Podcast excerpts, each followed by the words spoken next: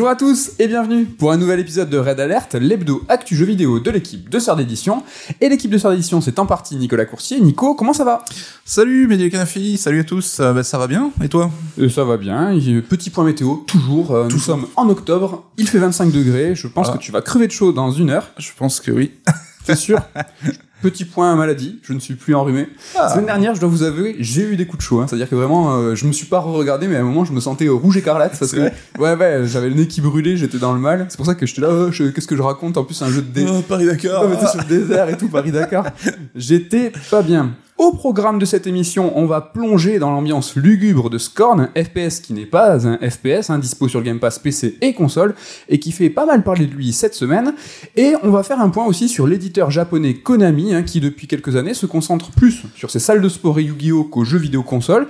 Mais récemment, la petite vague, eh ben oui, c'est la signification de Konami, revient dans l'actu avec des retours de Suikoden, Silent Hill, Metal Gear, peut-être, bientôt, on sait pas. On va voir, on va faire le point. Nico, tu vas faire le point sur ben, un événement mais qui s'est passé hier soir pour nous. Tout à fait, hein, tout à fait. Vous retrouverez bien entendu l'interlude top 3, mais avant c'est la rubrique retour sur, retour sur Plectel Requiem.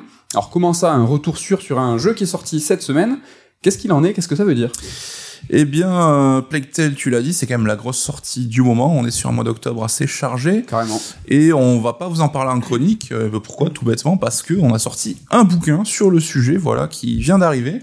Donc c'est dans la collection The Art of, donc euh, mi making of, euh, mi artbook, un making of illustré, comme on aime à dire. Et euh, du coup, vu qu'on est en relation professionnelle, on va dire, avec euh, avec Asobo et que ça s'est super bien passé et tout, ben on trouvait pas ça forcément euh, très avisé de faire un retour sur leur jeu. euh, voilà, donc on a décidé de pas vous en parler. Donc Voilà. Ne vous attendez pas une chronique sur sur Plague Tale. On l'a fini depuis euh, depuis quelques temps. Ça fait trois ans que euh, Exerve les suit et que bah, nous aussi, on est allé dans les studios. On y retourne même cette semaine. hein. Suivez-nous sur les réseaux. On vous fera peut-être un petit making of. Voilà, on va retourner voir le studio, les nouveaux stu- euh, les nouveaux locaux. Ouais. Donc euh, bah, ça va être très cool. Hein. Carrément. Donc on a hâte. Voilà pour ce retour sur, hein, ce petit disclaimer comme on dit. Et euh, bah, je, je commence. Tu me permets?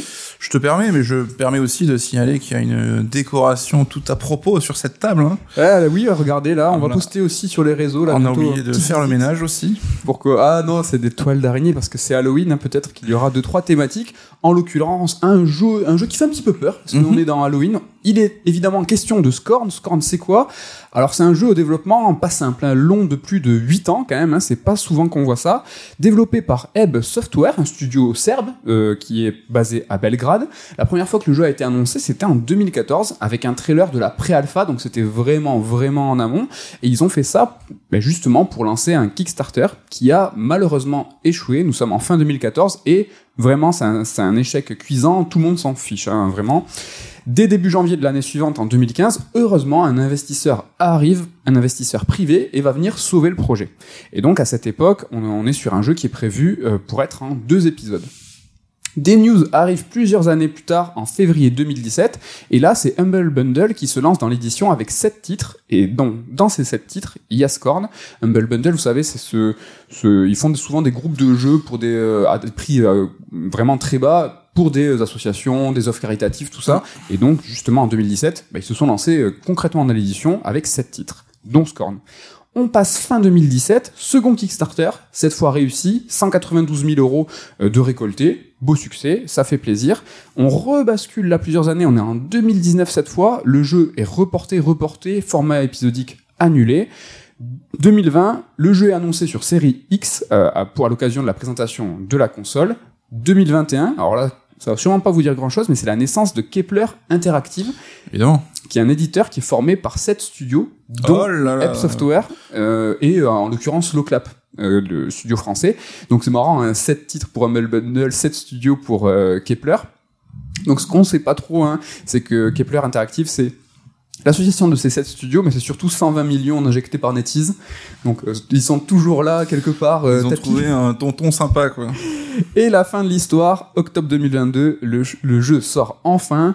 8 ans de développement, Nico, euh, quel dev quand même, c'est euh, pas, pas fréquent. hein. Oui, bah écoute, nous étions jeunes quand tout a commencé. Alors j'avoue que moi, il a paru dans mon radar assez tardivement. Je pense même avec euh, l'annonce sur Series X dont tu parlais. Ouais.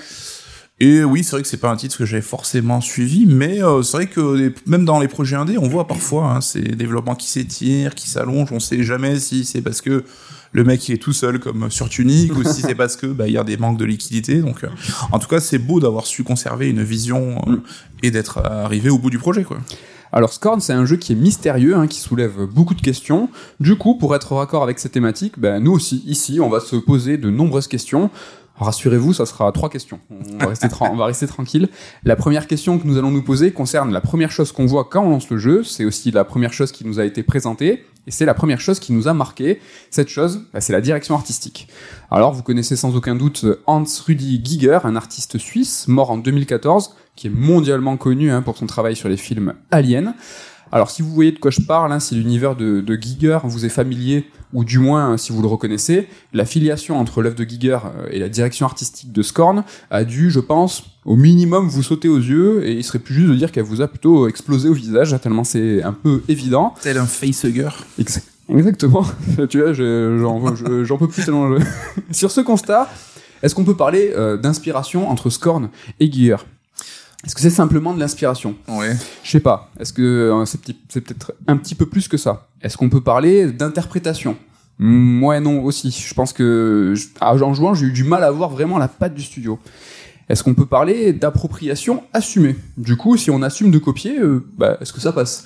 Je sais pas non plus. Est-ce que c'est un hommage? Alors dans ce cas-là, c'est si on copie mais respectueusement, bah, ça passe aussi. Finalement, est-ce que c'est pas un plagiat? Alors c'est sévère hein, comme jugement évidemment, et surtout hein, le plagiat c'est quelque chose qui tombe hein, sous le coup de la loi. hein. On peut donc pas nous euh, crier au plagiat, seuls les ayants droit euh, peuvent le faire valoir. Néanmoins, sans partir euh, bah, devant les tribunaux direct, est-ce que nous on trouve pas que ça ressemble plus à du plagiat qu'à un hommage? Alors, on va voir tout ça un petit peu en détail. Soyons honnêtes, ce qu'il faut avouer, c'est que c'est quand même un magnifique plagiat, entre guillemets. Les devs, ils ont abattu un travail qui est énorme. Il y a cinq actes dans le jeu, chacun avec des ambiances différentes. Mais hélas, hein, chacune de ces ambiances, c'est des ambiances à la Giger, hein, clairement. Il n'y a aucune qui va se distinguer de l'œuvre de Giger. Il n'y a rien qui détonne. Rien n'a été l'objet d'une interprétation personnelle. Ça, c'est quand même très dommage. Alors, pour essayer d'y voir peut-être un peu plus clair, prenons quelques exemples de jeux qui se sont inspirés ouvertement d'un courant ou d'un artiste. Bah, je pense à The Medium, Returnal, ou même le film Star Wars 9, hein, qui se sont inspirés de Beksinski.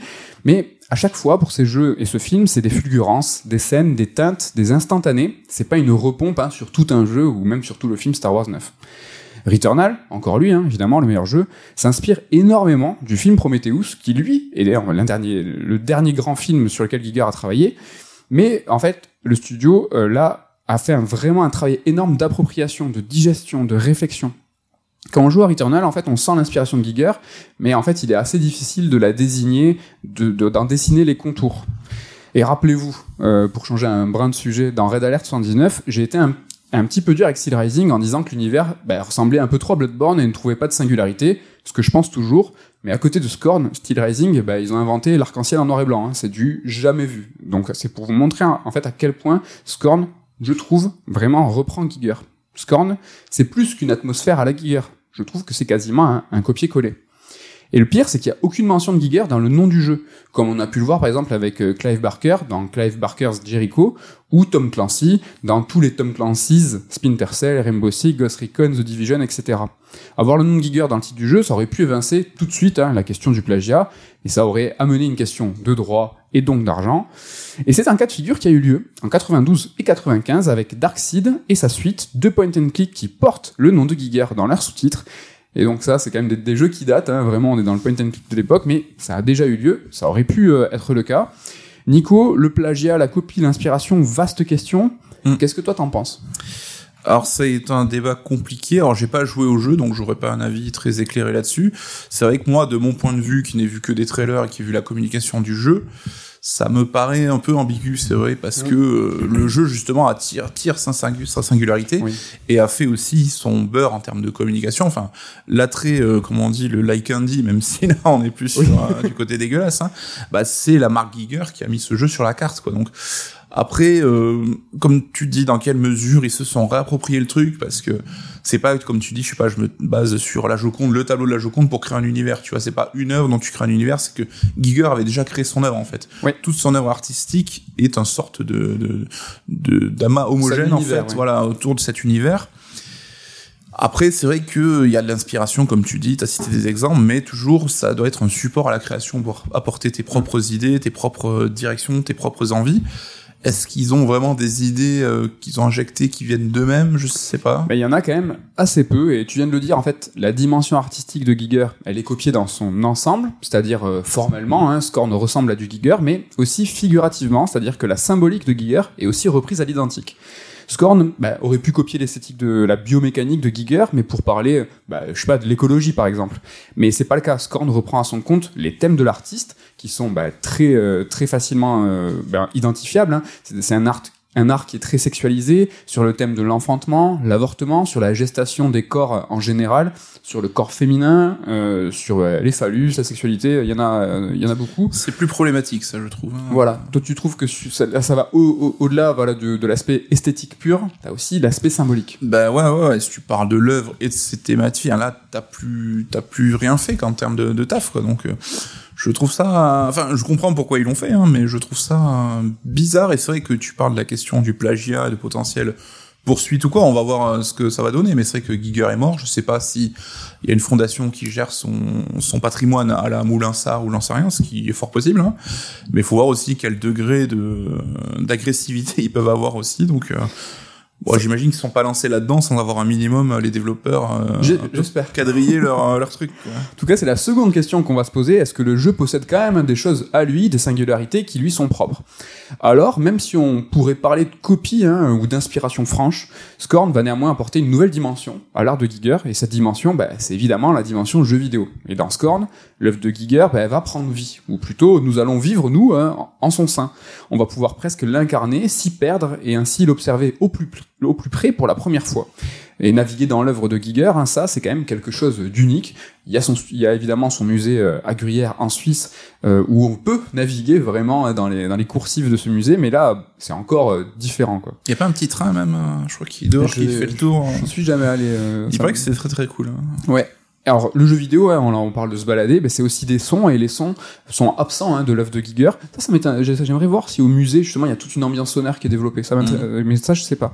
Et là, le studio hein, vraiment s'en est super bien sorti. hein, c'est vraiment euh, dégueu, organique. Ça souligne bah, le malaise comme il, comme il faut. Autre singularité, bah, c'est le genre du jeu. Scorn, bah, c'est pas du tout un FPS bourrin, contrairement hein, à ce qu'on pourrait penser en voyant, par exemple, je sais pas, une image. Tu vois une image du jeu, bah, t'as une vue à la première personne avec un gros gun, mais pas du tout. Hein. On n'est pas face à un FPS. Alors toujours hein, sur la question du genre, Scorn, bah, c'est pas un titre qui fait peur. Il n'y a pas de jumpscare, il n'y a pas d'horreur psychologique à la Silent Hill.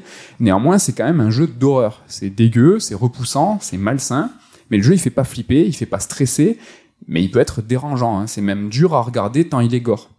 Et comme chez Giger, c'est un gore qui touche au corps humain, au croisement de la matière organique et mécanique. C'est du body horror, un genre qui est connu au cinéma, mais je trouve assez rare dans le jeu vidéo. Alors Nico, dis-moi si tu vois d'autres exemples, mais on peut citer euh, Doom, où il y a vraiment un mélange des fois de, métal et de corps euh, de, chair, un peu de Parasite hein, surtout sur le 2, peut-être Dead Space Resident Evil dans une plus faible mesure. Ouais, je, je viens de penser à un exemple, mais je pense qu'il ne parlera qu'à moi.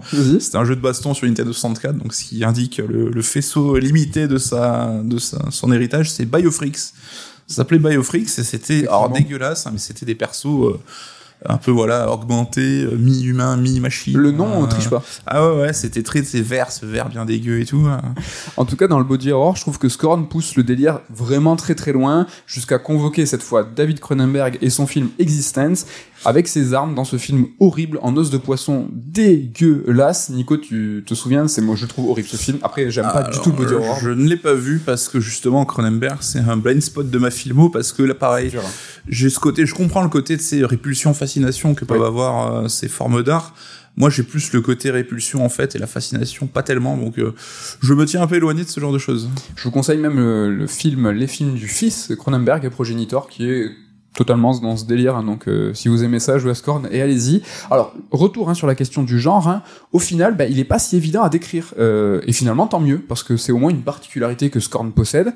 Au final, Scorn, c'est une sorte de walking simulator, simulator atmosphérique croisé à un Myst-like. Alors concrètement, on passe l'essentiel de notre temps euh, à se balader et à résoudre des énigmes, même si vu le contexte, hein, c'est marrant de dire euh, balader, mais en gros, euh, on va dire que c'est ça. Alors comme on l'a évoqué, on aurait pu croire que le jeu était un FPS si on s'attarde uniquement bah, sur des photos. Néanmoins, les premiers trailers laissaient quand même entendre qu'on allait bien en flâner. Alors, encore un mot qui est pas top avec balader, mais qu'on allait être un petit peu dans euh, l'exploration, euh, l'observation. La promenade. pour La promenade, euh, champ- champêtre.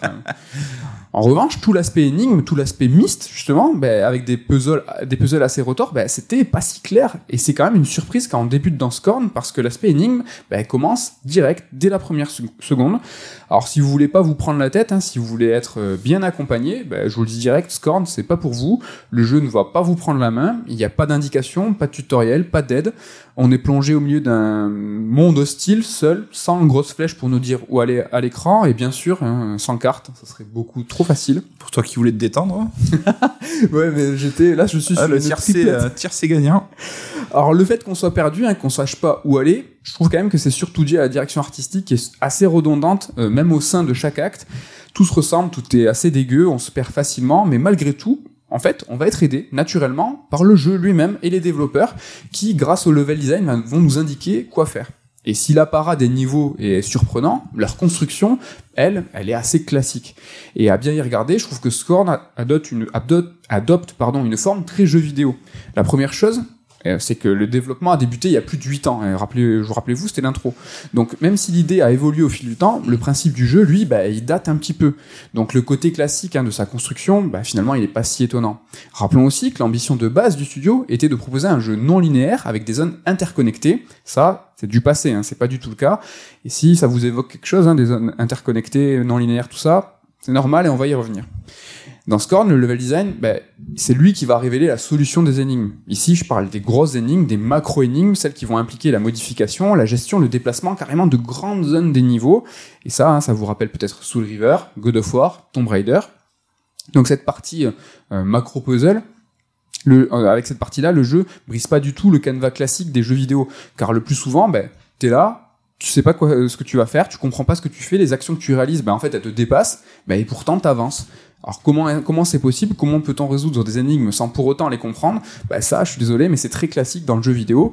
Est-ce que vous, ça vous est jamais arrivé de résoudre une énigme sans comprendre sa finalité? Genre, vous voyez un mécanisme, un chariot, un espace vide, bah vous allez naturellement activer le mécanisme qui va libérer le chariot, et tu vas prendre le chariot, tu vas le mettre dans l'espace vide pour poursuivre ta route sans réfléchir, sans comprendre ce que tu fais, et pourtant t'avances. Est-ce que ça, c'est- ça t'arrive souvent dans le jeu vidéo de, de capter comment avancer sans pour autant comprendre ce que Je tu fais? trouve ça très vrai et très triste en même temps. C'est vrai qu'on a tellement nos réflexes de joueurs que on va tout de suite voir quels éléments sont euh, interactifs et régler le problème avant même de savoir à quoi ils servaient quoi. Mais euh, moi j'ai quand même une question sur la- l'aspect lisibilité parce qu'on sait que le digger, les décors, c'est un peu, ça peut être homogène.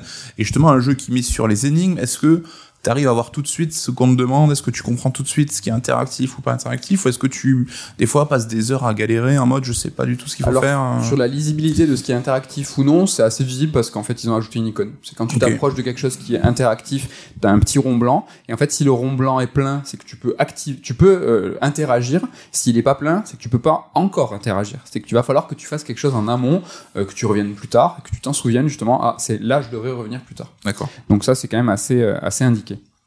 Tu l'as dit, et on vient de l'évoquer, dans Scorn, le plus souvent, on parvient à résoudre des énigmes, des grandes énigmes, uniquement grâce à leur design de jeux vidéo, et on n'y arrive pas par magie, on n'y arrive pas parce qu'on est des génies, on y arrive parce que leurs designs sont bien faits, et surtout par nos habitudes et nos automatismes, tu l'as évoqué. Mais ce côté, euh, en fait, très classique, bah, tout ça, c'est pas grave. En fait, c'est qu'une illusion. Le but du studio, c'est de masquer ces systèmes grâce à la direction artistique, à l'ambiance, et l'important, bah, c'est l'immersion. L'immersion. Et Scorn, bah, je trouve qu'il s'en sort carrément bien. Il arrive à bien illustrer cette illusion et à bien nous immerger. Perso, moi, ce côté classique, ça me dérange pas. J'aime bien les jeux vidéo, euh, très jeux vidéo. Mais le, le- le génie, parfois, quand il y a quelque chose qui pop, c'est quand justement l'illusion n'est pas et que on comprend ce qu'on est en train de faire, on comprend là où on interagit. Et en parlant de macro puzzle, je l'ai évoqué très rapidement tout à l'heure. Moi, le premier truc qui me qui me vient à l'esprit, c'est Soul River avec les mondes interconnectés, plusieurs dimensions. Et là, en fait, Juste, c'est que tu peux pas aller au hasard. T'es obligé, c'est dur, c'est long, mais t'es obligé de comprendre ce que tu fais pour Mhm. pouvoir interagir. Ça, c'est quand même plus des exceptions. Hein. C'est, c'est quand même peu fréquent. Le plus souvent, euh, dans le jeu vidéo, tu traces. Tu sais pourquoi, mais tu vas. Ouais, mais c'est vrai que ça fait relativiser après coup l'ambition de Soul River à l'époque, qui était dingue. hein. Et que même aujourd'hui, finalement, il n'y a pas beaucoup de jeux qui sont allés sur ce terrain-là. D'héritiers, il y en a très peu. Troisième et dernière question pour avoir, c'est un pourquoi, tout simplement avoir ajouté de l'action dans Scorn. Car oui, il y a de l'action et des combats. Alors déjà au vu de l'intégration de cette action, hein, ça sonne pas naturel et les combats ils détonnent clairement dans l'expérience. Et il était légitime au début du jeu d'imaginer que l'aventure bah, serait sans combat, car les deux premiers actes n'en contiennent pas. Enfin, les, les combats ils arrivent fin du second acte. Et comme on peut compter à peu près une heure de jeu par acte, bah, les deux premières heures sur 6 au total, elles sont sans, com- sans combat. Ouais, donc un tiers, euh, c'est marrant ça. Des- Je pense qu'il n'y a pas beaucoup de jeux qui rajoutent des composantes comme ça après un tiers. euh. Bah, je disais que Scorn était classique dans sa forme, mais proposer un tiers du jeu sans combat, avec un petit revirement, alors léger, bah voilà quelque chose de très surprenant. Eh bien merci, mais non merci, hein, on aurait pu s'en passer, car les combats sont vraiment très peu intéressants, ils sont très punitifs, pas amusants, les armes sont pas agréables à manipuler, elles sont longues à recharger, les monstres au total sont au nombre de 4, c'est très redondant, et au final tout ça s'avère très très très frustrant. C'est vraiment très dommage. Et la question du coup que je me pose, c'est comment un jeu si radical a pu céder à la facilité d'ajouter une couche d'action supplément- supplémentaire assez injustifiée. Une situation qui me fait penser à Death Stranding et tout, tout le pan qui concerne les mules, hein, Attention à ce que tu vas dire. Hein. qui s'avère, à mon sens, tout aussi injustifié que les combats dans Scorn, mais là où Death Stranding était un AAA financé par Sony pour être un jeu exclusif, on peut comprendre le désir de Kojima et l'insistance hein, présumée de Sony d'ajouter plus de combats pour attirer un maximum de joueurs. Ici, franchement, on est sur un projet qui était un peu plus radical. Le jeu se veut être franc dans sa démarche. Pourquoi avoir intégré des combats Pourquoi ne pas être allé jusqu'au bout de l'idée? Alors, on imagine que c'est pour complexifier l'exploration, pour varier les sources de stress, pour dynamiser le jeu tout simplement. Mais ça fonctionne pas trop. Néanmoins, franchement, c'est beaucoup trop facile de critiquer ça de ma position. Les combats, c'est ce qui attire le public. C'est une vérité. C'est comme ça. C'est triste, mais c'est comme ça. Et le studio en était conscient, car dès les premières previews, hein, en 2017, les combats étaient déjà présentés. C'était sûrement la partie la plus faible du jeu, mais c'est ce qu'ils nous ont présenté pour nous, nous faire plaisir, pour nous attirer. Donc, je pense qu'on peut condamner, on ne peut pas condamner la démarche, on peut la comprendre, mais déplorer la qualité de ces combats qui changent un petit peu la philosophie du jeu même.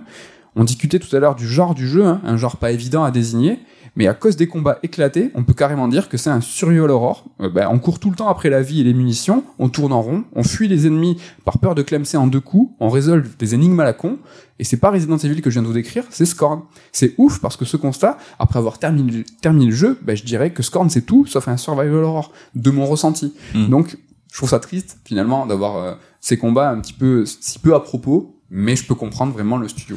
Ouais, mais ce qui m'interroge, c'est justement si tu rajoutes des combats parce que tu sens que c'est une sorte d'obligation marketing, pourquoi tu les mets pas au début pour que les gens justement, le public que tu vises, ben, voient ça au début et soient happés et qu'après tu t'en sépares après ce premier tiers justement plutôt que de faire le contraire. Parce que je pense qu'ils étaient conscients qu'ils étaient pas bons. Donc du coup, t'as vraiment le premier tiers qui est la vraie intention. La note d'intention, c'est la première heure, heure et demie qui est le macro puzzle le plus euh, dur, le plus cohérent, avec vraiment une ambition, avec la zone de jeu la plus large où vraiment tu vas naviguer, pas comprendre ce que tu fais.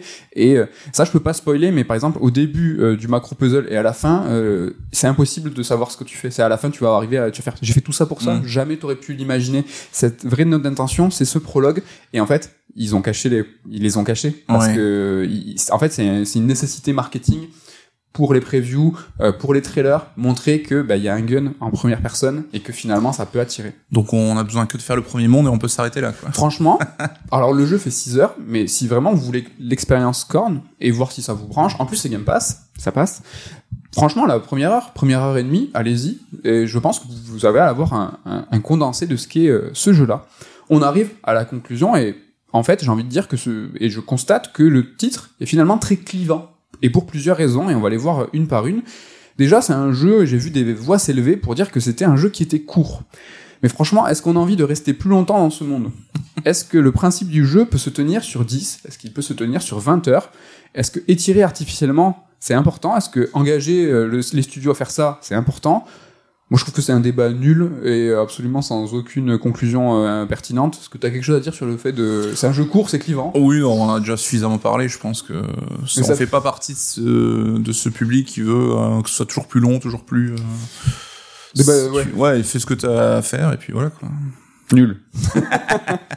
Alors il est clivant parce que c'est un jeu qui est pas accessible. Alors c'est vrai, hein, c'est un jeu qui est mystérieux.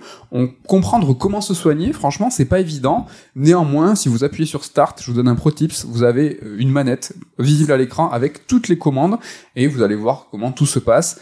On a déjà vu plus mystérieux, hein, je pense à Tunic qui a un vrai vraiment mystère dans ses, dans ses commandes, dans son game design. Là, il y a du vrai mystère. Là, je parlerai pas de mystérieux, je dirais plus que les informations sont mal intégrées. C'est un jeu qui est clivant parce que c'est un jeu qui est pas évident. Alors oui, hein, c'est pas simple, mais euh, plus à cause des combats éclatés que des énigmes, je trouve. C'est un jeu qui est clivant parce qu'il est radical. Oui, c'est un jeu qui va pas plaire au plus grand nombre, clairement. C'est un jeu qui peut être repoussant. Ça, c'est vrai. N'hésite pas s'il y a des points où tu veux euh, intervenir. J'aurais une question sur tout ce qui est un peu, euh, alors sans parler histoire, scénario, grosso modo, Mm. mais je sais pas si tu vas y venir, donc je mon dernier un- point, c'est parfait. Mais néanmoins, perso, ben, j'ai beaucoup aimé Scorn. hein. C'est un jeu qui a plusieurs gros défauts à mon sens, hein. mais franchement, euh, je trouve que c'est une expérience qui est ramassée. 6 heures, moi j'ai kiffé. Euh, ça peut faire rager, mais moi, passé un bon moment. il est lent, il est mou, les combats sont nuls, mais franchement, j'y suis revenu. J'y ai trouvé malgré tout mon compte, et j'ai trouvé ça au final assez euh, fascinant. Semi-déception hein, néanmoins, bah, je vois pas trop où le jeu veut en venir Mm. niveau scénario. Pendant que je jouais, je me demandais tout le temps en fait ce que les décors me racontaient. Euh, en fait, est-ce que c'était des, des décors fonction uniquement, ou est-ce qu'il y avait un petit peu plus à creuser niveau narration environnementale, parce qu'il y a de la narration à chercher uniquement avec euh, les décors. Il y avait pas de cutscene, un petit peu à la fin, euh, très légèrement, mais euh, il n'y a pas de, il y a pas d'exposition au début, euh, pas de qui es-tu, euh, où es-tu, que fais-tu, dans quelle étagère. Et aujourd'hui encore, hein, je me questionne encore. Vraiment. Et comme vous voyez, hein, je me pose encore des questions, mais en même temps, dès l'intro, je vous ai prévenu dans ma chronique que j'allais m'en poser plein des questions. Au final, Nico, est-ce que ça te chauffe? Alors, je Encore dirais, une chronique d'échecs où euh, ah, ce que tu racontes, ça ne me dit rien du tout. euh, si je dis non trop brusquement, tu vas croire que tu, te- tu ne m'as pas convaincu avec ta chronique. Ça, ça donne envie, mais je pense que ça en va pour moi. Mais je, je pense que je vais quand même l'essayer, faire au moins ce première heure et demie Carrément, pour voir, pour voir. Mais c'est vrai que si le jeu ne raconte rien, alors je me doutais bien qu'il n'y avait pas une histoire, euh, des, scén- scén- des scénettes et compagnie, hein, mais au moins qu'il y a un propos, bon, allé- allégorique évidemment, euh, mais qu'à la fin de l'aventure, tu te dises, ok, je comprends un peu le voyage que j'ai fait, euh, je suis un peu enrichi euh, intellectuellement, tu vois. Il y a beaucoup de questionnements, il y a, il y a vraiment des choses, moi je... Il y a des trucs à dire. Euh, là, si on faisait un Star Trek EX, hein, voilà notre format qui va, euh, qui parle de tout le jeu, je pense qu'on aurait de quoi discuter, de la symbolique, de la portée de ce que ça veut raconter. Ça va faire, hélas, et ça c'est un défaut, euh, trop écho à l'œuvre de Giger. Mais euh, je trouve qu'il y a pas, ils nous ont pas donné les outils comme Mhm. un- par exemple un jeu From Software peut te donner les outils. T'es- tu vas être perdu devant un titre euh, comme Elden Ring, mais tu vois en face de toi que tu as les outils, que les réponses sont là, qu'il faut juste creuser ou peut-être être attentif. Là, j'ai vraiment l'impression que j'étais face à des macro-puzzles euh, gigeriens, euh, avec une direction artistique franche, mais ok, euh, fi- finalement je suis dans une grande prison, je suis dans une usine, qu'est-ce que ça raconte? Il y a des gens qui vivaient là, etc., etc., etc. Je sais pas. Ouais, mais du coup, pour boucler avec euh, le début de ta chronique, en fait, c'est qu'ils n'ont jamais transcendé euh, l'œuvre de Giger ou ne lui apporté une couche supplémentaire. En fait, c'est un musée, quoi. C'est le deuxième musée Giger, quoi. Mortel. Meilleure, meilleure conclusion. Euh, Moi, j'ai pas eu la chance d'aller dans le musée. Bah, si vous avez, vous êtes comme moi, euh, bah, dans cette détresse et que vous avez peut-être jamais allé à Gruyère, ben voilà, Scorn, ça peut être un très très beau musée avec euh, de l'interactivité, du son, une ambiance, la musique hein, aussi. Pareil, j'en ai pas parlé, mais c'est J'imagine, vas-y, je te dis, tu penses que c'est quoi les musiques? Bah, C'est des nappes euh, d'ambiance très très discrètes. Bah, là, Giger, l'œuvre de Giger, c'est difficile de copier la musique. Mhm. Donc ils sont restés finalement assez discrets, euh, assez euh, dans la retenue. Ça fonctionne bien, mais pareil, ils ont pas très transcendé musicalement aussi, tu vois, donné une nouvelle dimension. Ouais, et c'est marrant, moi, je veux pas tomber sur les devs, hein, mais euh, j'ai pas trop vu euh, passer cette notion-là dans les tests et critiques que j'ai pu voir sur le jeu, sur ce côté, euh, ben, enfin, le bien fondé artistique euh, du truc, quoi. C'est choquant, c'est surprenant, c'est hyper attirant. Ouais. Mais euh, voilà, nous, c'est vrai que la question qu'on s'est posée même à la rédac avec Ken et Damien, Ludo aussi en réunion, finalement, bah, c'est du plagiat, c'est quoi? Alors, c'est vraiment, c'est dur comme accusation. J'ai pas, Mhm. tu vois, et c'est même, euh, je l'évoquais tout à l'heure, c'est facile des fois de se dire, ah, mais les gars, mais enlever les combats, on comprend, il y a des besoins euh, marketing, il faut réussir à attirer, quoi. Enfin, vendre un jeu, c'est dur. hein. Euh, donc voilà, on comprend tout ça. Moi, je vous le conseille encore chaudement, hein, d'autant plus bah, qu'il est sur Game Pass. Donc, ben voilà, si vous êtes équipé euh, en PC Game Pass ou Xbox Game Pass, bah, allez-y, prenez deux heures, tentez le coup. Ça vaut grave le coup. Voilà euh, pour cette première euh, chronique euh, un petit peu euh, thématique, Halloween effrayante. Il est l'heure du top 3 qui va être aussi euh, bah voilà, sur des pourtours euh, Halloween, le top 3 des jeux déguisés. Voilà, Halloween, un thème tout trouvé. Euh, Qu'est-ce que c'est Qu'est-ce que c'est un jeu déguisé? Un jeu déguisé, c'est un jeu qui n'est pas ce qu'il laisse paraître. Euh, Donc ça, dans son genre, par exemple, on peut se dire, bah, ce jeu, je m'attends à ce que ce soit un jeu de plateforme, alors qu'en fait, bam, non, c'est un jeu de water polo, tu vois. Exactement. Eh ben écoute, je te laisse commencer avec ton top 3. Alors, j'ai un peu lutté pour trouver mes trois exemples. Donc je vais commencer par une vanne un peu. Je vais parler de FIFA, qui Ouais. n'est pas un jeu de foot en fait, qui est un jeu de cartes Panini. Ah, Parce ouais. qu'avec le système FUT, donc euh, qui est aujourd'hui au cœur de l'expérience des gros fans de FIFA et qui rapporte une thune monstre à EA, ben, t'as ce système où tu vas acheter des decks de cartes, hein, donc euh, aléatoires, et tu vas tirer des, des cartes de joueurs et qui seront plus ou moins performants en fonction de ton niveau de chance. Et c'est devenu un big deal en fait. hein. On voit des mecs qui dépensent une thune monstre dans leur FIFA chaque année.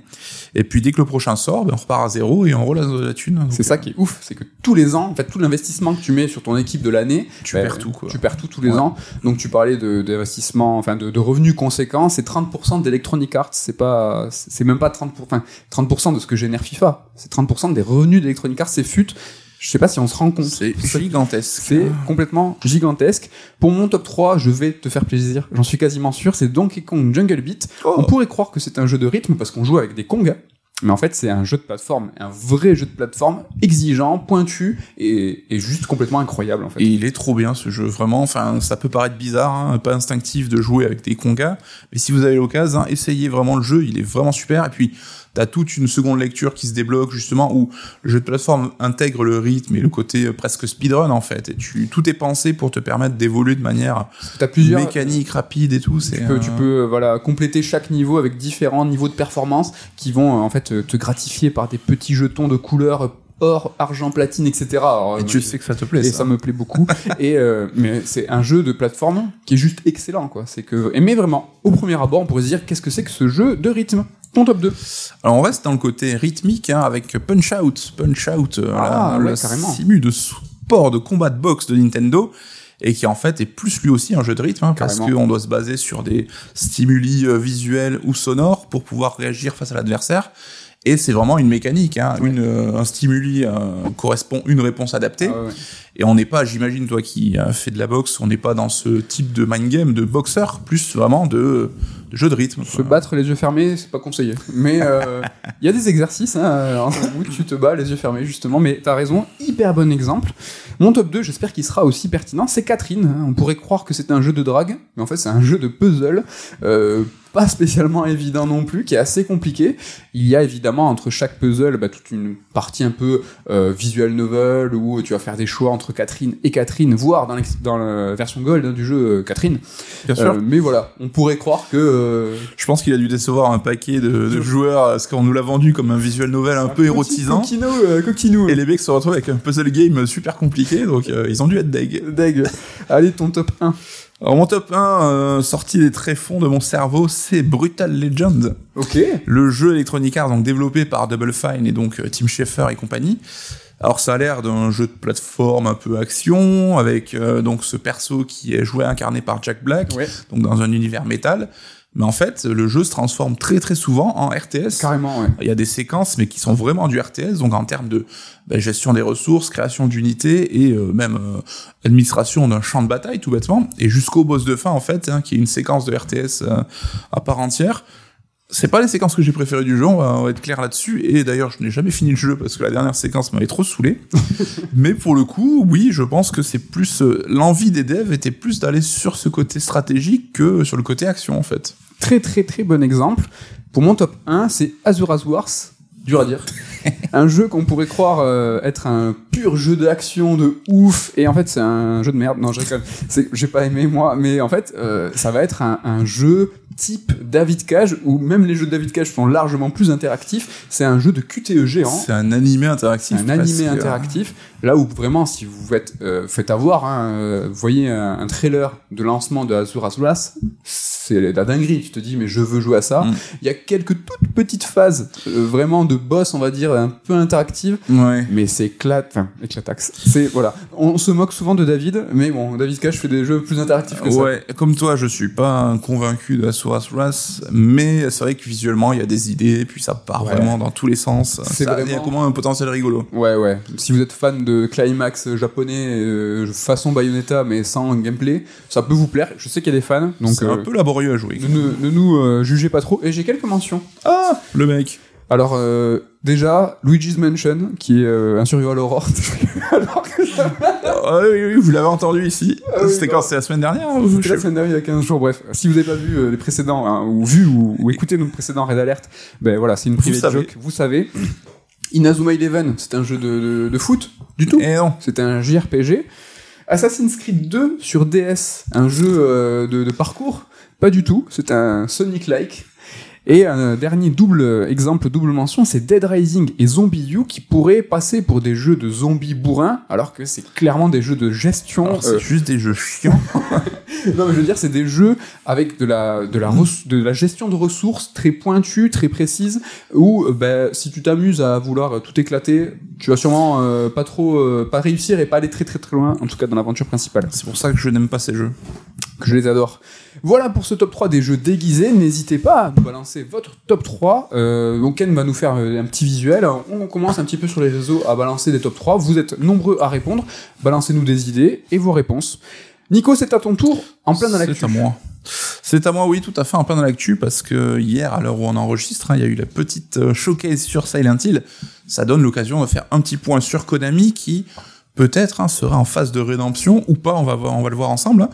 Parce que ces dernières années, faut être honnête, hein, on a davantage parlé de Konami en mal hein, que comme le grand éditeur de jeux qu'il a été. Triste. Rappelez-vous, hein, les périodes Super NES jusqu'à PS2, Konami, quand même, c'est du lourd, du archi lourd en termes de dev jap. Bah, c'est le, c'est, le top, quoi. Ça fait partie du. En tout cas, nous, il avait vraiment des licences qui nous plaisaient énormément, donc c'était un d'autant plus triste parce que il y a eu la rupture évidemment avec Kojima, euh, l'annulation de PT, la sortie de Metal Gear Survival, donc vraiment tout ça a fait que les joueurs, il y a eu une perte de confiance dans l'éditeur. PES qui tombe aussi. PES qui tombe, mais euh, Konami donc s'est recentré sur le mobile, hein, vraiment, parce que les joueurs finalement, les consoles, ils s'en foutaient un petit peu. La monnaie. Et il est, malgré tout ce qu'on peut penser, hein, il est resté très très actif ces dernières années avec beaucoup de jeux, hein, notamment des jeux de baseball et des jeux Yu-Gi-Oh! Alors juste pour info, le dernier Yu-Gi-Oh! en date, un Master Duel, est sorti en début d'année, et il a déjà célébré ses 30 millions de téléchargements. Ça reste un gros gros big deal. Tout, tout va bien. Étant parlé, donc on a PES évidemment tombé au combat, euh, donc euh, dans le marasme de eFootball devenu un free-to-play, sorti dans un état apparemment assez déplorable l'an dernier, et qui petit à petit hein, essaye de reconstruire un peu son prestige passé. Est-ce qu'il va y arriver? Je ne sais pas. Tu vois, tout bête, mais nous, on a lâché. On était des joueurs de PES. Quand ça a basculé sur FIFA, on a à peine tenu un an après. Est-ce qu'on a grandi? Je ne sais pas. Mais on a, nous, on était fans de Konami, de toutes ces grandes licences que tu vas évoquer euh, prochainement, mais on jouait à PES, on a arrêté. C'est vrai, c'est vrai. Mais malgré ces polémiques hein, euh, qui l'ont vu délaisser le marché console, Konami continue à gagner plein d'argent et se porte même très très bien. Bah, si bien qu'en février 2022, donc en début d'année, il a annoncé le plus gros bénéfice de son histoire. Donc voilà, donc fermez là les rageux, comme on dit. 2,2 milliards d'euros de chiffre d'affaires, ce qui le place même à la pointe des éditeurs japonais si on considère uniquement que l'activité jeu vidéo. Incroyable. Parce que tu vois, Namco Bandai, ils ont dû des, des merchandising Oui. et compagnie. Donc uniquement sur le côté CA jeux vidéo, Konami au Japon, c'est le taulier. C'est incroyable. Tu parlais des billets hein, dans une précédente émission. Celui-là, il est cadeau. Enfin, moi, je, moi, le premier, hein, je serais tombé. Ah oui, non, mais Je voilà. l'avais dit. Et tu vas l'évoquer, euh, toutes les activités annexes de Konami ramènent de la thune. Mais j'aurais Oui. pas cru que la partie mobile, euh, quasi uniquement, euh, a rapporté autant. c'est vrai qu'on a pris l'habitude de dire, non mais Konami, c'est aussi des salles de sport et tout, c'est vrai. Mais ça reste marginal dans le chiffre d'affaires. hein. Konami tire beaucoup de son pognon du jeu vidéo. In shape, mais bon. Donc malgré tout, hein, après ces années en fait de déni finalement, où l'éditeur, bah, il considérait plus le, tout le paquet de licences qu'il possédait, petit à petit, on l'a vu repasser la tête à la fenêtre. hein. On a eu par exemple le retour de compiles autour de la licence Castlevania, avec notamment une compile assez récente qui regroupait les épisodes Game Boy Advance de la série, donc plutôt sympa. hein. On a eu aussi un Bomberman hein, pour le lancement de la Switch et ce jeu qui a plutôt bien fonctionné, donc ça a dû aussi euh, leur faire leur alimenter quelques idées. Pour rappel, ils ont racheté Hudson Soft, donc Oui. ils ont les licences notamment Bomberman. On a aussi vu un nouvel épisode de Contra qui s'appelait Rock Corps et qui apparemment était bien dégueulasse, donc celui-là on va un petit peu le mettre sous le tapis. Et en tout cas, voilà, ces licences, Konami commence à être conscient du portefeuille qu'il possède, et si bien qu'en octobre 2021, donc l'an dernier, il a lancé un concours même à destination de développeurs indés, en leur mettant en gros à disposition euh, beaucoup de licences. Alors c'est des licences vraiment euh, Mm. assez secondaires, hein, c'est pas les gros les gros bangers. Et c'était le projet, voilà, euh, développer un proto autour de ces licences-là, et les gagnants, ben, ils partiront avec de l'argent et de quoi développer un jeu. On n'a pas encore vu, si je dis, enfin, sauf Ouais. euh, erreur, hein, de, de quelque chose euh, sortir de ça. On va voir ce que ça va donner. En tout cas, il y a un événement qui, à mon sens, paraît déclencheur dans ce peut-être possible renouveau de Konami. C'est le cas de Momotaro Densetsu. Oh. Alors, je ne sais pas si tu le connais. Alors, c'est Dentetsu, pas Densetsu. Hein, c'est c'est c'est à Ah ouais, savoir. Ouais, ouais, ouais. Donc, je l'ai dit, en 2011, euh, Konami a racheté Hudson Soft et parmi les licences récupérées, il y a cette licence des Momotaro Dentetsu, qui est un célèbre, euh, une célèbre franchise en fait de party game qui est vraiment adorée des Japonais. Alors j'ai maté des vidéos, hein, c'est un peu compliqué à comprendre, c'est un peu comme le Itadaki Street de. Square Enix, ça a l'air d'être une sorte de Monopoly un peu bizarre. Et euh, Konami en fait a été poussé par Nintendo, hein, qui vraiment c'est eux qui ont été à l'impulsion pour dire bah, vas-y refaites-nous un épisode sur la Switch. Et ça a été un carton. Donc il est sorti fin 2020 et on a eu 3,5 millions d'exemplaires écoulés en moins d'un an, ce qui en fait le jeu le plus vendu de Konami au Japon. Incroyable. Donc voilà, on parle pas de MGS, Castlevania, PES, non, c'est Momotaro Dentetsu, le plus gros carton de Konami au Japon. Incroyable. Donc sur cette bonne lancée, ben, Konami sont revenus à la charge avec une compile Tortue Ninja sortie récemment Oui. et qui était traitée, je sais pas si d'accord, mais avec un sérieux vraiment étonnant. Oui, c'est vrai qu'on a évoqué nous le beat'em all, mais il y a eu cette compile, la Kawabunga euh, Collection. Ouais, donc euh, je crois que 7 ou 8 jeux en version euh, PAL ou en version JAP avec tu peux retrouver les livrets de l'époque, il y avait même des documents de développement qui étaient fournis dedans, Et ça, qui sont tous traduits et tout, enfin c'était un taf vraiment. C'est vraiment génial. C'est-à-dire que Konami n'a pas été toujours euh, reconnu pour la conservation euh, de son code, de ses assets. hein. On pense à Silent Hill HD Collection, les Zoé, les Metal Gear qui sont arrivés, euh, pas toujours, c'était pas toujours très glorieux. Mm. Et ça, moi, cette compilation, ça, c'est j'en rêve sur justement les, les licences de patrimoine. Un truc propre, bien fait. Tu choisis ta version, t'as les jaquettes, t'as des scans incroyables de documents. Enfin, moi, j'aime bien. Enfin, J'aime bien les jeux Tortue Ninja, mais j'ai pas un affect incroyable. Mm. Euh, quand on parlera de wishlist tout à l'heure, euh, c'est ça que je veux sur d'autres licences. quoi. Ouais, tout à fait. Et on a même eu au dernier TGS une compile annoncée autour de Suikoden, une compile presque inespérée, hein, je sais pas si t'es d'accord. Oui. Donc qui remet en avant l'épisode 1, les épisodes 1 et 2. Et je trouve que là aussi, le taf qui est effectué est vraiment cool, quoi, sur la, la réadaptation graphique et tout. hein. Ouais, très respectueux avec vraiment un lissage des décors euh, où on va, ils vont mettre en valeur euh, bah, aujourd'hui ce qui serait illisible sur nos télés, mais avec la conservation des sprites des personnages. Donc on a ce côté propre mais rétro. En- moi, je trouve que là, on a deux très très beaux moves quoi de Konami. Konami qui redeviendrait un good guy, peut-être, mais en tout cas, faut pas se Ouais. nier que ces deux derniers exemples, il y a quand même, je trouve, le spectre, le spectre de l'opportunisme qui, pla- qui plane un petit peu parce que tu ressors ta compile Tortue Ninja quand le jeu de Dotemu euh, fait du buzz de ouf. Tu sors ta compile, enfin t'annonces ta compile Suikoden à l'heure où voilà Eiyuden Chronicles Oui. a fait un carton sur Kickstarter. Donc pour rappel, hein, c'est un jeu développé par les anciens de Suikoden, mais qui était là pour apporter une sorte d'héritier euh, spirituel à la série. Donc je sais pas s'ils voient ça d'un bon œil en disant ça va ranimer la hype ou s'ils sont un peu deg. Un petit peu des deux. Donc euh, bon, voilà, il y a quand même autour de ces projets sérieux, on peut aussi mentionner hein, la PC Engine Mini, donc là aussi en plein dans la vague des consoles mini, donc euh, qui est sortie, qui a fait le, le, le bonheur vraiment des rétro gamers. Après moi, c'est vraiment pas une console que je connais vraiment, donc euh, ça m'a On n'a pas eu la chance de l'avoir. ça m'a paru un petit peu lointain, mais voilà, ça c'est bien beau tout ça, mais ce que les joueurs ils attendaient le plus, bah, c'est le retour des grosses licences, hein, celles qui tâchent, celles qu'on a tous en tête. Donc on va commencer bah, par Metal Gear Solid et Castlevania, évidemment. Et là on a vu passer un article du site VGC, donc un article daté d'octobre 2021, donc un an en arrière. Et dans cet article, hein, leur source parle euh, d'une réinvention d'un Castlevania qui sera en développement en interne avec le renfort de studios extérieurs. Là, ils affirment, hein, c'est pas, euh, on va voir si leurs sources ont raison ou pas, Mhm. mais c'est quelque chose qu'ils affirment. Et il y a aussi un projet de remake du MGS3 par le studio chinois Virtuos. Donc euh, il y a quelque chose qui vient corroborer ça un peu, c'est qu'on avait vu passer le profil LinkedIn d'un employé du studio Mhm. et qu'il laisse entendre qu'il œuvrait un remake d'un jeu AA, action aventure AAA, pardon, Ah oui, action aventure non annoncée. Donc voilà, je pense que euh, ça, ça, ça renseigne un peu sur le sujet. Il y a aussi des rumeurs sur des possibles remasters des trois épisodes de Metal Gear Solid, hein, PlayStation. euh, donc, euh, à voir. En tout cas, la série MGS en fait les 35 ans, c'est 35 ans cette année. Et au dernier décompte, hein, la série en est à 58 millions de jeux écoulés. Donc ça serait quand même dommage de laisser la franchise mourir, même si bon, on parle là quand même de raviver le passé plutôt que d'aller vers un nouvel épisode, quoi. MGS Castlevania, ben, la dernière grosse licence à laquelle on pense, c'est évidemment Silent Hill. Et là, on l'a dit, on arrive au cœur de l'actu avec ben, cette conférence qu'on a connue hier. From the Mission. On n'y croyait peut-être plus parce que Downpour, le dernier épisode en date, ça date de 2012, hein, donc euh, ça fait 10 piges. Hein. Alors, on va faire un petit récap des annonces. À chaque fois, on va s'arrêter un peu pour en discuter parce que c'est quand même très intéressant.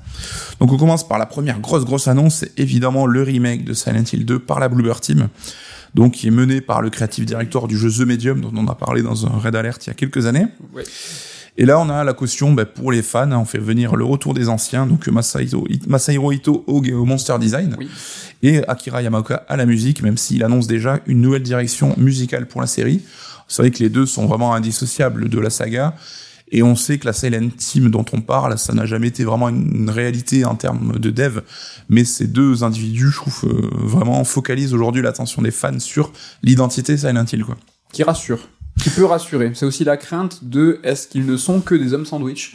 Est-ce qu'ils viennent pour montrer leur visage, pour dire euh, bah oui, euh, j'ai participé, euh, Ito euh, Monster Design, mais finalement Art Director, alors que c'est Bluebird Team, on, sait, on a l'impression quand même clairement qu'il sera assez éloigné. Akira Yamaoka, est-ce que c'est lui qui a fait les arrangements du trailer? Euh, il était même pas venu sur place. Euh, voilà, En ça, tout cas, ça ils, rassure, étaient, euh, mais euh, ils étaient mis en avant. Ah, bah, Euh. J'ai l'impression, peut-être que je me trompe, mais que ce sont deux personnes qui ont Silent Hill vraiment, que ça lui, leur tient à cœur. Donc j'imagine qu'ils vont s'impliquer quand même, qu'ils sont pas là juste pour prendre leur chèque. on espère. En tout cas, au niveau du jeu, ben, on passe sur une modernisation un peu attendue à la Resident Evil 2 remake, hein, donc avec une vue derrière l'épaule. On va en parler après de notre ressenti là-dessus, mais c'est annoncé en tout cas comme une exclue temporaire PS5 sur console, et ça sortira aussi sur PC. Alors juste, je te donne un petit peu mon avis. Moi, je trouve ça euh, quand même un petit peu propre, trop propre dans le rendu aujourd'hui.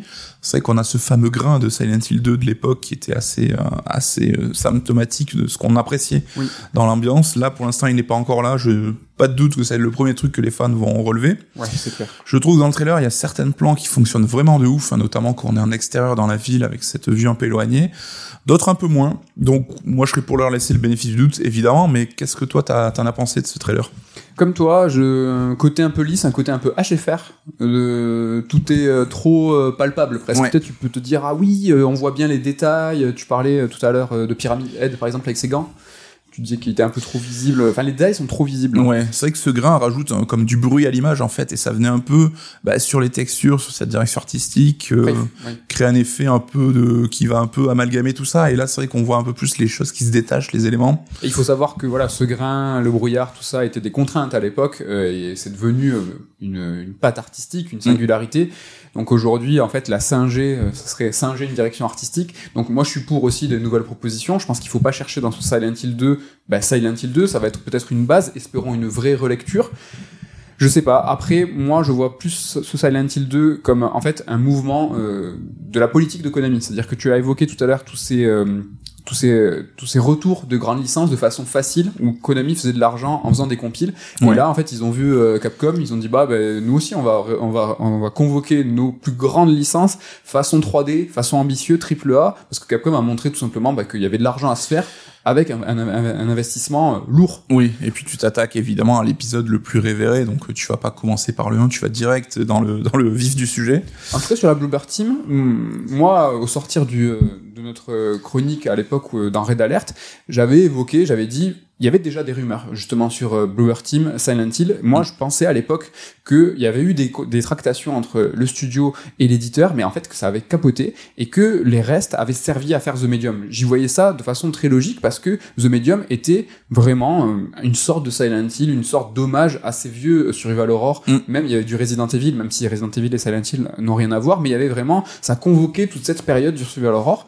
Et en fait, j'ai du mal à voir j'avais du mal et j'ai toujours du mal à voir aujourd'hui ben, ce que Bluebird Team a sous le pied quoi. Mm. Pourquoi en fait The Medium n'est pas quelque part une réinvention de Silent Hill? Et aujourd'hui on va leur donner Silent Hill euh, 2, on va leur donner en fait la licence, on va leur donner un- des bribes de scénario. Est-ce qu'ils ont beaucoup plus à donner? Alors moi j'espère, hein, c'est des, des bons gars. Hein. Observer c'est trop bien, Medium j'ai adoré le côté régressif. J'ai du mal à, j'ai- peur un petit peu de dire euh, Ah oui, ça va être un peu le grand test. pourquoi, vous, mais tu vois, bah, pourquoi The Medium vous avez pas don- tout donné Genre, euh, ah non, on, euh, on était à 50%. euh, J'ai un peu des craintes, mais j'ai beaucoup d'espoir quand même. En parallèle de ce remake, on a l'annonce après, euh, donc Return to Silent Hill, donc euh, Après Return to Monkey Island, on revient à Silent Hill, l'ambiance est un petit peu différente. Donc nouveau film de Christophe Gans, hein, qui avait déjà réalisé le premier épisode. Euh, le, le, tournage va débuter l'année prochaine, donc euh, il n'y avait pas de bande-annonce à montrer, mais ils ont quand même montré quelques storyboards. Alors là aussi, c'est une adaptation du euh, Silent Hill 2, et ce qu'on a vu des storyboards, ça a quand même l'air très très fidèle au jeu. Je sais pas ce que t'en penses, toi. Euh, Christophe Gans, je pense que pour nous, on est plutôt, on l'apprécie, on sait que c'est un mec passionné. Nous, on l'aime bien. Même si le premier film a des défauts, ça reste quand même une superbe adaptation de, de licence jeu vidéo. Voilà, vas-y Christophe, fais-nous kiffer. Quoi. Voilà, j'ai rien, trop rien à ajouter. Euh, je crois en lui, j'aime beaucoup le réalisateur, euh, j'aime beaucoup le personnage. Je, il, il tient ce projet hein, depuis plusieurs années. Euh, c'est une vraie envie de sa part. Mm. Fais-nous, euh, fais-nous rêver. Fais-nous rêver. En tout cas, à mon sens, hein, ces deux projets, c'est vraiment la colonne vertébrale de ce renouveau de Silent Hill. On peut même imaginer une sortie simultanée euh, des deux, un au cinéma, un en jeu vidéo. Et la redite, t'as pas peur? Justement, je trouve que c'est intéressant de voir en fait bah, deux œuvres qui vont être adaptées d'un même euh, matériau source. Donc le jeu Silent Hill 2, ouais. t'auras la révention vidéoludique et euh, la, transmis la transcription au cinéma. Ouais. Je trouve ça passionnant. Alors c'est casse-gueule de ouf il y a quand même des chances que le jeu reste la pièce maîtresse, le premier jeu reste la pièce maîtresse de ça, mais de voir comment vont interpréter euh, bah, deux équipes avec deux sensibilités différentes cette même œuvre, je reste quand même très curieux, très excité ouais. quoi. On parlait tout à l'heure de Konami qui fait feu de tout bois, les compilations, là maintenant on va faire de l'argent avec du triple A, euh, le euh, cross-média, le transmédia qui était fut un temps beaucoup trop près, enfin tu vois en avance, les gens, ça marchait moins. Aujourd'hui encore, on est en plein dedans, ça fonctionne de fou. Et là, ça va même au-delà, tu vois. Cross-média, c'est vraiment développer une marque sur plusieurs médiums. Transmédia, c'est en fait, il y a une, une vraie corrélation dans les univers. Les, les œuvres se répondent et en fait font partie d'un tout. Mm. Là, on a encore autre chose, c'est-à-dire qu'on a une base qui est Silent Hill 2, qui va sortir en même temps, au, au enfin, en même temps, on sait pas, mais en au cinéma euh, et en jeu vidéo, on est encore sur autre chose là qui essaye de, de réinventer. Ouais. et puis Gans a dit qu'il communiquait avec Konami, oui. communiquait avec les équipes qui bossaient sur les jeux. Donc voilà, il y a quand même un échange d'informations. C'est pas pour harmoniser, je pense, les deux projets, mais plus pour communiquer aux sources euh, mm -hmm. de, ce, ça. Donc euh, très très curieux d'en voir plus. En tout cas, je pense voilà, c'était quand même le cœur des annonces. On va passer aux autres annonces qui sont un peu plus euh, nébuleuses pour le moment, on va dire. Il y a un premier projet, Silent Hill Tonefall, donc c'est un projet édité par Annapurna l'éditeur qu'on adore évidemment, oui. et développé par les écossais de No Code. Alors j'avoue, je connais pas, ils ont fait Stories Untold et Observation, deux jeux qui ont des plutôt bonnes critiques, notamment Stories Untold, j'en ai entendu beaucoup de bien.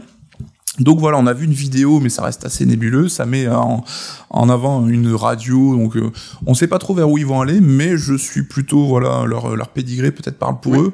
Je sais pas, toi non plus, t'as pas fait leur deux premiers jeux, je crois. Hein. Non, j'ai pas fait leur premier jeu, mais euh, tout ce que j'espère, c'est que pour le coup, Annapurna, faites-nous du Annapurna, c'est-à-dire vraiment appropriez-vous mmh. la licence, euh, injectez votre savoir-faire et faites un truc euh, à vous quoi. Même si ça me plaît pas parce que je suis pas spécialement fan des jeux Annapurna, mais ouais, feu quoi.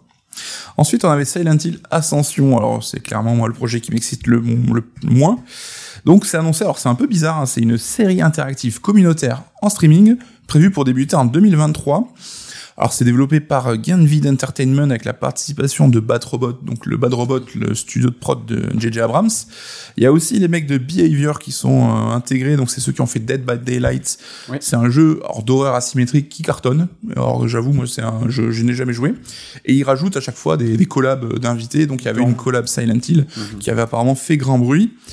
Moi, je vois ça a priori de l'extérieur comme euh, voilà le mélange un peu de ces séries Netflix Halloween et euh, les séries, les jeux supermassifs, donc où tu peux jouer à plusieurs, certains avec son téléphone portable pour prendre des décisions et tout. En tout cas, on a vu une petite vidéo avec un design d'un monstre. Il a la tête du monstre de Stranger Things. Je capte pas du tout pourquoi. Euh, il a une espèce d'armure et tout. Enfin, clairement en termes de design ça m'a pas plu du tout. Je sais pas qu'est-ce que t'en penses toi? Est-ce que t'es curieux? Est-ce que oui es, toujours euh... curieux. Après j'en pense pas grand chose parce que comme tu dis il y a quand même c'est quand même ça reste nébuleux hein, tout ça. Mais on est dans le euh, petit euh, manuel illustré de comment décliner une licence sous diverses formes sous diverses genres. Là ben, je pense qu'ils vont tenter le multi euh, multi chelou alors on n'en sait pas trop mais l'aspect communautaire ouais, comment on va développer ça parce que bah, tu l'as dit tout à l'heure les jeux mobiles c'est ce qui cartonne. Le jeu communautaire multi c'est aussi ce qui cartonne donc bah, je pense que ça c'est l'essai euh, l'un des essais euh, ouais. différents. mais rien que le sous-titre hein, Ascension je trouve Ah ça ouais. fait ces trucs générés aléatoirement ça rappelle le dernier projet multi qui était sorti sur Vita de Silent Hill le Book of Memories Oui. où vraiment la série avait plus grand chose à raconter à ce moment-là donc on va voir hein, on va voir hein, on va pas leur tirer dessus sans, sans savoir donc euh, curieux Il y avait aussi Silent Hill F, donc le dernier de la liste, donc développé par Neobars Entertainment, donc c'est un studio taïwanais qui a été fondé par un Français, hein, je savais pas, c'est plutôt Mhm. cool, et qui est écrit par Ryukichi 07. Alors j'ai l'air de savoir, hein, mais euh, c'est Ken hein, qui nous a rencardé là-dessus parce que nous on est des vieux, donc lui il connaît un peu plus ce que kiffe la jeunesse. Donc c'est le l'auteur en fait hein, derrière des visual novels super cultes, Mhm. dont Higurashi, j'avoue je ne connais pas, mais Oui, ça a une cote d'amour assez dingue. Donc lui sera à l'écriture de ce nouveau projet. Le tout est produit par un ancien de Nintendo qui a bossé sur Pikmin et Luigi's Mansion. Donc là, on a quand même un beau camoulox. Hein. Donc là, Au moins, un des deux, c'est un jeu d'horreur. oui, voilà. Donc on a vu une cinématique qui est intrigante. Euh, ce qui se passe, enfin, donc l'action va prendre place dans le Japon des années 60, avec une approche qui fait très Project Zero, je trouve, hein, pour l'instant, avec cette euh, héroïne qui être une écolière et tout. Je sais pas trop quoi en penser, ça a l'air intrigant, euh, il y a des idées, mais je trouve ouais. que ça fait pas trop Silent Hill. Bah, c'est ma crainte. Moi, j'adore le trailer. Je trouve ça trop bien, la dissonance de montrer des fleurs, euh, euh, de la nature, de la végétation luxuriante dans un jeu euh, d'horreur. Moi, je trouve que c'est génial. Euh, Mm. ce côté, euh, justement, très étonnant. Après, euh, si tu m'avais dit que c'était un jeu qui s'appelait, euh, je sais pas, Project, ou ce que tu fais n'importe quoi d'autre que Silent Hill, j'y aurais cru. Mm. Je- J'y vois rien de Silent Hill. Donc, bah, la crainte de trop développer, de trop sortir en grappe les jeux euh, avec des déclinaisons, est-ce qu'on va pas arriver déjà à une limite en disant, bah, les gars, mais ça, c'est plus Silent Hill C'est peut-être la crainte. Après, bah, néanmoins, le jeu me chauffe. J'espère juste que c'est pas un visual novel. Tu as parlé du mec qui était spécialiste. Euh, J'espère que c'est un, jeu- un jeu. ah, je suis dur. En tout cas, voilà, trois jeux annoncés et un film. Hein, on en, tu en parlais tout à l'heure. On est vraiment sur un plan euh, transmédia d'envergure et assez moderne hein, dans la forme. Alors peut-être que le succès de la série Castlevania sur Netflix a un peu poussé Konami à adopter ce genre de, fonctionnement. En tout cas, pour ma part, je suis quand même un poil frustré parce qu'à part le jeu de la Bluebird Team, on n'a pas vu grand-chose. Euh, donc il y a zéro date euh, qui ont été données. Et puis ce qui est un peu dommage aussi, c'est que les rumeurs, on, avait, on savait trois quarts des choses, les rumeurs avaient vu juste, donc pas trop de surprises au final. Oui. Après les dates, je pense qu'il faut pas leur en vouloir dans le sens où bah, toujours ne pas tenir une date de sortie, c'est pénalisant pour tout le monde. Donc ils Mm. sont peut-être un peu prudents. Ouais, mais est-ce que c'est des projets genre qui sont lancés là et qu'on aura dans 4 ans, ou est-ce que Je pense ça va film, s'alimenter au fur et à mesure? Le film peut peut-être nous donner une idée plus précise parce qu'on sait quand un film rentre en tournage, on connaît plus ou moins ce genre de budget, le temps de production, de post-prod et tout. Peut-être que là, on peut imaginer, euh, je sais pas, fin d'année prochaine, début d'année 2024. Ouais. Je suis comme toi, un poil déçu pour le coup de le banger de l'annonce d'hier, c'est le remake. Donc il y a beaucoup de nouveaux jeux, Ouais. beaucoup de nouvelles expériences, c'est cool, mais euh, où est le nouveau Silent Hill? Il manque en effet ce gros banger, ce triple A, cette nouveauté hein, qui aurait pu peut-être amener la série Silent Hill dans une nouvelle direction et la rendre encore pertinente aujourd'hui. C'est vrai qu'on faisait le parallèle avec RE2 Remake, donc qui, vu son succès, a incité tout le monde à revenir sur leur jeu d'horreur. Donc euh, Silent Hill 2 Remake, Dead Space Remake. Mais euh, Capcom avait en plus produit RE7, qui était le renouveau de la série, qui montrait une nouvelle direction. Je trouve qu'il manque cet équivalent de RE7 à Silent Hill. Peut-être qu'ils en ont encore sous le coude, parce qu'ils ont quand même dit, euh, si vous êtes un dev avec des projets euh, Silent Hill, venez nous voir. Ce qui faisait un peu bizarre quand même, parce Ouais. que t'as l'impression que c'est un peu la porte ouverte et on prend un peu tout ce qu'il y a à prendre. En tout cas, je trouve ça cool d'avoir euh, ces projets donnés à des équipes indées qui ont peut-être des approches et des envies différentes. On verra ce que ça donne, mais je trouve ça plutôt encourageant. Ça peut créer un renouveau quand même. Moi, je suis très content, comme toi aussi. Euh, Il faut pas craindre qu'il y ait que des euh, studios occidentaux. Il y a aussi des studios asiatiques, mais chinois. Euh, c'est vrai que euh, sans crainte, enfin, rappelez-vous euh, Shattered Memories, Sam Barlow, tout ça, hein, c'est pas c'est pas du, du 100% Tokyo Hit. Hein, donc, euh, faut pas avoir peur. Faut dire, faut embrasser les nouvelles propositions.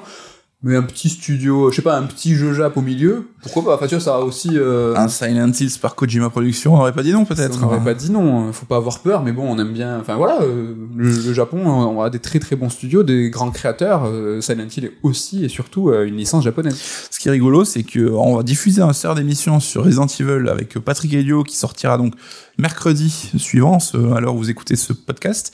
Et il parlait, lui, de cette euh, idée, alors pour dans le cadre Resident Evil, mais d'avoir cette sorte de marque étendard que tu pourrais confier à plein de studios pour avoir des approches différentes. Bah, c'est exactement ce qui se passe avec Silent Hill, quoi. Euh, les jeux supermassifs, je pense à ça parce que Patrick est fan des jeux supermassifs, donc euh, The Quarry, euh, The Dark Pictures, tout ça. On sait que c'est des projets qui ont été pitchés à Konami pour être une version épisodique des Silent Hill, qui a été refusée Moi, je me, je miserais bien euh, 10 balles au moins, comme, comme tu dis. 10 balles, donc beaucoup, hein, c'est beaucoup 10 balles. Sur le fait que Konami, ben, s'en mord les doigts, parce que Supermassive vend à, à une formule bien, euh, bien Mm. faite et bien calibrée, c'est-à-dire que voilà, ils ont un jeu par an, ça tourne bien, ils ont leur moteur. Ouais, je pense que Konami, là, ils se disent, ah, les boules, on aurait Ouais. pu alimenter la machine Silent Hill proprement. Est-ce que le projet Ascension n'est pas euh, moyen de revenir sur cet acte manqué pour aller lorgner un peu vers ouais. ça, quoi Donc euh, voilà, bah, en tout cas, bah, beaucoup de projets autour de Silent Hill, ça fait plaisir, mais est-ce que ça signifie pour autant une rédemption de Konami? Bah, Ah oui, L'avenir c'est vrai. nous le dira, parce qu'on est quand même là pour ça. La rédemption. Parce que bah, Konami, euh, là on est content, on a plein de projets Silent Hill, mais c'est quand même pas le Père Noël non plus, parce que on sait que voilà, c'est des coups peut-être isolés qui surfent sur des hypes du moment. Là, apparemment, alors, euh, le pro, toute la, la- ce buzz autour de Silent Hill serait né des envies de Chris of Gans de relancer la saga, donc euh, C'est même pas une volonté ludique à la base. Donc, euh, puis bon, faut pas oublier que Konami c'est aussi l'éditeur qui est très actif dans le domaine des NFT de la blockchain. On sait qu'ils ont fait des NFT pour euh, les 35 ans de Castlevania, voilà, une manière un peu bizarre de fêter l'anniversaire de ta série culte. Donc ça a quand même rapporté 140 000 euros aux enchères. Bon, c'est pas dégueulasse, mais c'est Ouais. pas non plus ce qui va te faire tenir la baraque. Ouais, tu fais pas un jeu avec. Et euh, ils ont aussi, on a vu passer beaucoup d'annonces de recrutement chez Konami de spécialistes du Web 3, donc euh, le fameux Web 3. Donc là aussi, comprendre métaverse, tout ça, donc des trucs qu'on n'a pas forcément envie de voir dans le jeu vidéo. Et juste pour finir, je sais pas combien on en est, est-ce qu'on a deux secondes peut-être pour faire deux euh, petite wishlist des retours qu'on aimerait voir, des licences Konami, lesquelles te feraient plaisir, sorties de ces gros bangers dont on vient de parler. Ok.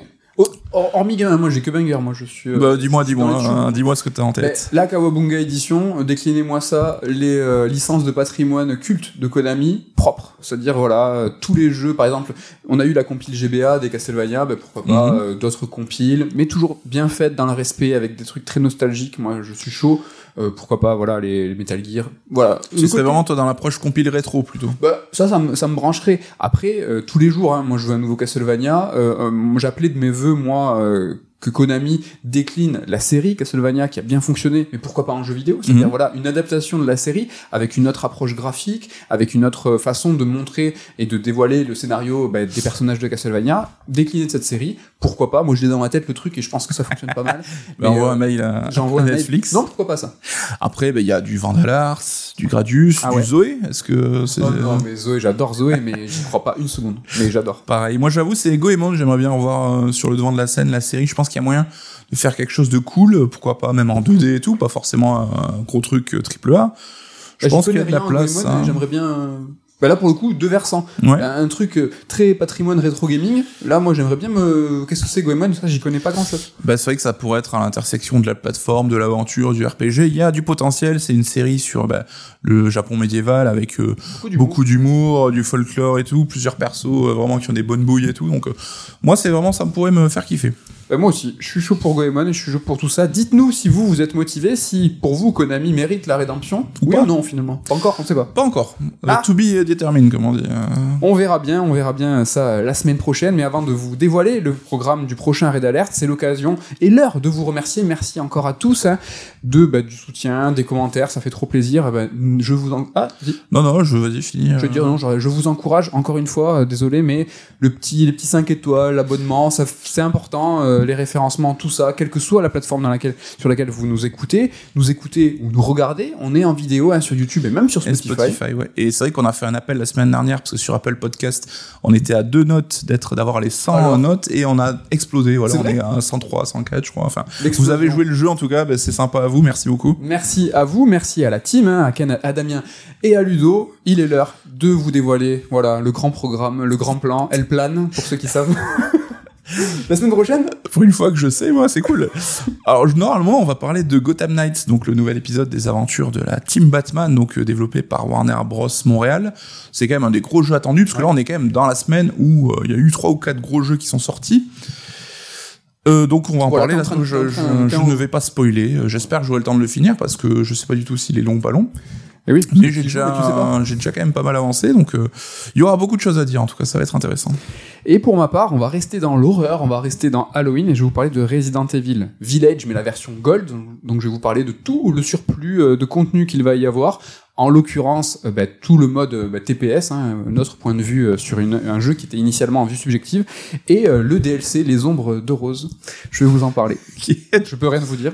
Est-ce qu'on peut juste dire aux gens aussi qu'on a investi dans du nouveau matos Donc, euh, Voilà. est-ce que vous ressentez la diff? Parce que là, c'est des micros apparemment qui envoient bien, comme on C'est dit. des voix cristallines ou pas? Donc voilà, c'est un peu des nouvelles habitudes. Alors j'espère que je vais pas trop Ouais. parler dans mon micro ou pas. On va voir. Ken nous a fait des super réglages, comme d'habitude. Merci Nico. Merci Mehdi. À l'aspect, on dirait qu'on a répété. Allez, merci beaucoup et à la semaine prochaine. Bye bye.